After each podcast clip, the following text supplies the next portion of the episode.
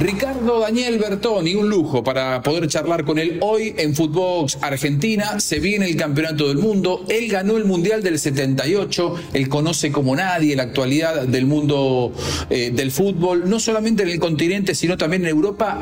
Y es un hombre muy ligado al mundo de la FIFA. Todo esto para hablar aquí en Footbox Argentina con Ricardo Dani Bertoni. Juanjo Buscalia presenta Footbox Argentina, un podcast exclusivo de Footbox. Hablamos fútbol.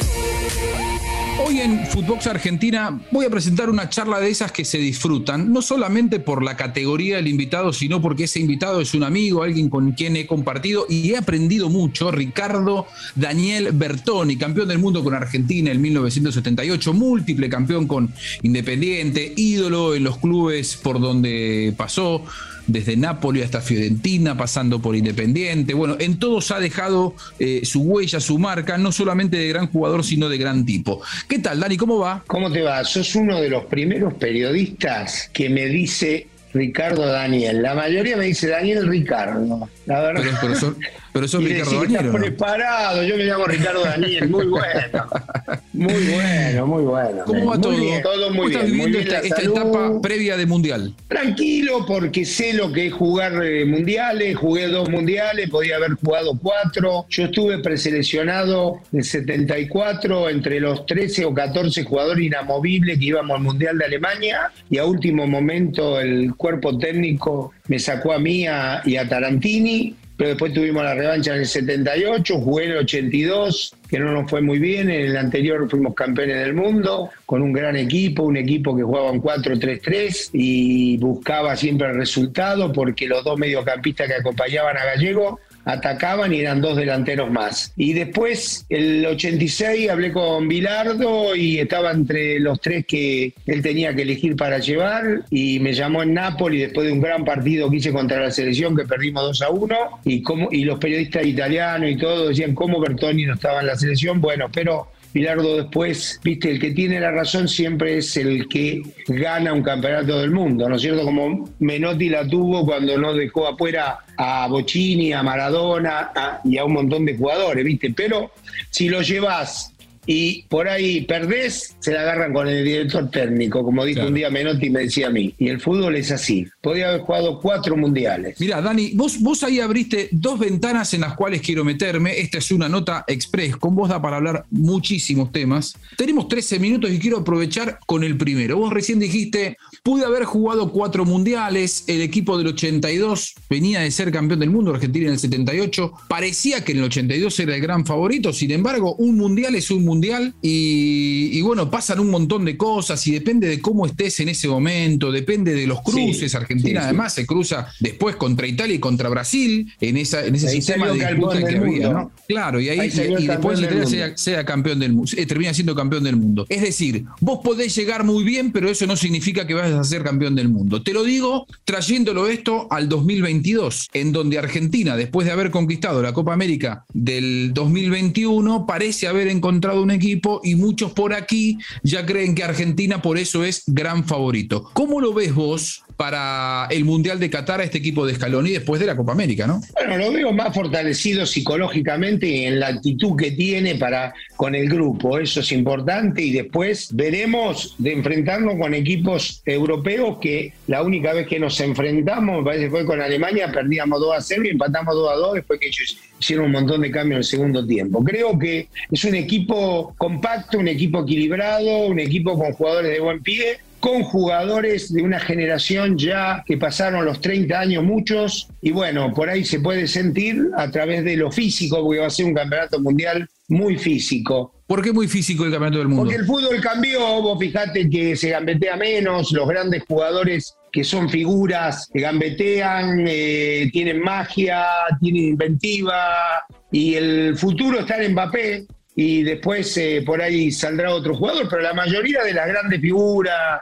Messi, Lewandowski, Neymar, están todos cerca de los 30 y muchos han pasado los 30, las grandes figuras, Cristiano Ronaldo, y creo que el futuro rey del fútbol es Mbappé porque ya es campeón del mundo, siendo más joven, pero no creo que repita de nuevo Francia. No, no, no, no, yo no he visto repetir en los últimos campeonatos del mundo un equipo campeón como le pasó a Alemania en el 74 y el 78 vino y se fue antes, en el 70 y en el 82 fuimos nosotros como favorito y no repetimos, Italia ganó el 82 y fue al 86 y no repitió, y se fortalecen otros equipos, cambian generaciones. Yo digo que la generación esa que fue muy buena, que no tuvo la suerte de, jugar, de ganar algo, porque jugó una final del mundo en el 2014, jugó dos Copa América porque estaba el centenario, llegó a la final y no pudo salir campeón. Quedan cuatro jugadores, salieron campeones en la Copa América, que fue una Copa América muy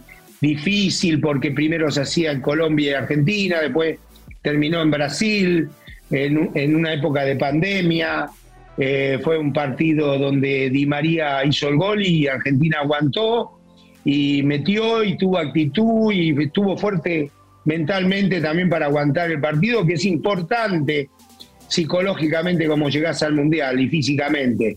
Yo creo que van a estar los campeonatos en Europa, van a estar los campeonatos aquí también, la Champions, Copas Libertadores y van a llegar muchos jugadores y muchos soldados van a quedar en el camino también, que no van a llegar por ahí al mundial. Claro, los agarra en medio de la, de la temporada. Pueden llegar eh, muy bien muchos, porque van a estar con rodaje, pero muchos van a llegar cansados porque hay campeonatos muy duros. Sí, y hay algunas ligas que terminan el calendario solamente cinco días antes, Dani, cosa que habitualmente eso no pasa en los mundiales. Claro, van a ir a concentrarse, van a juntar, bueno, pero muchos de ellos ya saben lo que quiere el técnico, como pasa con Argentina, lo que quiere. La mayoría han copiado mucho a Argentina en los últimos tiempos, cuando yo veo los partidos, cuando tienen la posibilidad de hacer un gol, se eh, hacen un equipo corto, esperan y contragolpean, ¿no? Nosotros no tenemos tanta velocidad por ahí porque Messi es el jugador que nosotros esperamos todo, pero no es la misma velocidad que tenía a los 20 años que a los 35, ¿no es cierto? Y el pará, perdóname, el mejor de esa generación que yo vi en los últimos tiempos, después de del Maracaná, que es donde hizo el gol, fue Di María. Di María siguió con el mismo. Es verdad, es verdad. Y hay que ver, porque aparentemente va a cambiar de club en los próximos meses, eh, y hay que ver a dónde va, ¿no? no hay un equipo importante. Hay un equipo importante. Lo que pasa es que el fútbol italiano no sé si le va a dar un progreso. No sé si le va a dar un progreso porque hoy el fútbol italiano es un fútbol de los más mediocres, conjuntamente con el argentino y muchos sudamericanos. ¿eh? No es un campeonato de gran nivel. ¿eh?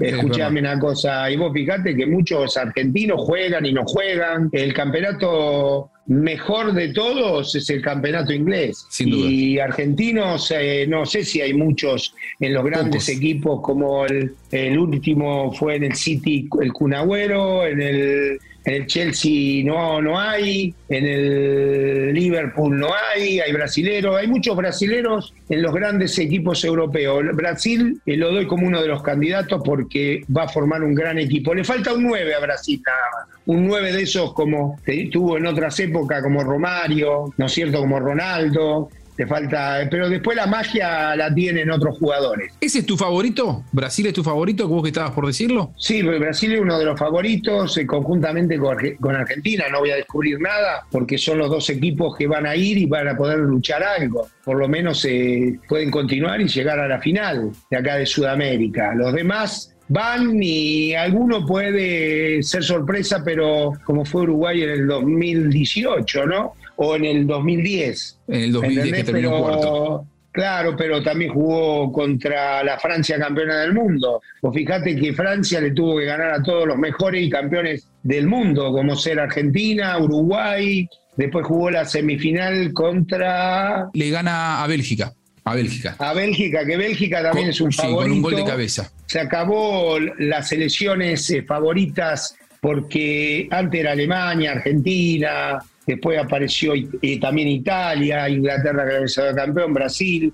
Hoy aparecen selecciones como Dinamarca, como Bélgica, como la misma Croacia que llegó a la otra final, no creo que por ahí repita, porque son jugadores ya de una cierta edad y el técnico va a respetar esa, esa generación. Como Francia tiene para hacer tres selecciones, pero va a respetar a, un Kanté, a, a Rabiot, que no anda muy bien en la Juventus. Tiene que hacer un cambio generacional durante un campeonato del mundo. Digo yo que se forman los equipos. Si no, te doy dos ejemplos de los dos campeones del mundo de Argentina. Cuando nosotros empezamos, eh, era Valencia, no jugaba tanto Ortiz, no jugaba yo, no jugaba Alonso, Kempe jugaba más adelante y se fue armando el equipo. Y en el Mundial 86 jugó, empezó con una línea de cuatro, con Clausen y, y sobre los costados Después entró el Bajito y Cuchufo, entró el negro Enrique que no tenía puesto y lo ganó. Y ahí fue, conformando el gran equipo, como conformó Menotti el gran equipo acá en Argentina. Eh, Dani, ya para, para cerrar, vos decías, yo pude haber jugado cuatro mundiales, jugué dos, pero según el cambio de Infantino, hasta podrías haber estado en ocho mundiales. Eh, y vos hablaste de las generaciones. Te quiero preguntar eso. ¿Qué pensás de esa situación, de este cambio que quiere estructurar la FIFA? Da la sensación de que UEFA y Colmebol no están tan de acuerdo y se estarían oponiendo. ¿Te gusta la idea de cada dos años? No, no, me parece que volvió para atrás en ese sentido. Eh, creo que cada dos años no se puede hacer un mundial, primero porque los clubes son los que mantienen a los jugadores, gastan fortuna de fortunas, tienen eh, la televisación, campeonatos económicamente muy poderosos, más en Europa. Lo, si vos te vas a fijar, quería hacer un cambio por la parte económica, por la televisación, por un montón de cosas que entra mucho dinero por los sponsors, por todo, pero tuvo que dar seguramente marcha atrás porque si vos no llevas, vos lo dijiste recién, a Sudamérica nueve campeonatos del mundo y no llevas a Europa 11 campeonatos del mundo son 21 campeonatos del mundo. No te van los equipos eh, protagonistas para los mundiales. Va a ir África, que eh, tiene muchos jugadores también y puede ser algún equipo sorpresa. El Asia, están mejorando todo, ¿no es cierto? Oceanía, todos están mejorando. Pero no es lo mismo un campeonato del mundo sin Comebol y sin UEFA. Sin duda, sin duda. Imagínate un mundial con 48 seleccionados, que es lo que se viene a partir del 2026.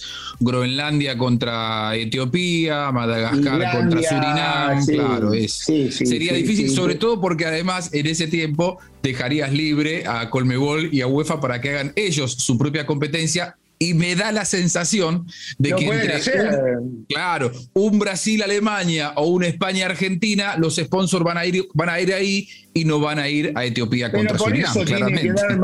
sí, estoy de acuerdo con vos. Juanjo tiene que dar marcha atrás, ya la dio para mí la marcha atrás. Seguramente, lo digo personalmente, porque vos sabés que mi hijo trabaja en FIFA, pero yo no sé nada ni le pregunto nada de su trabajo.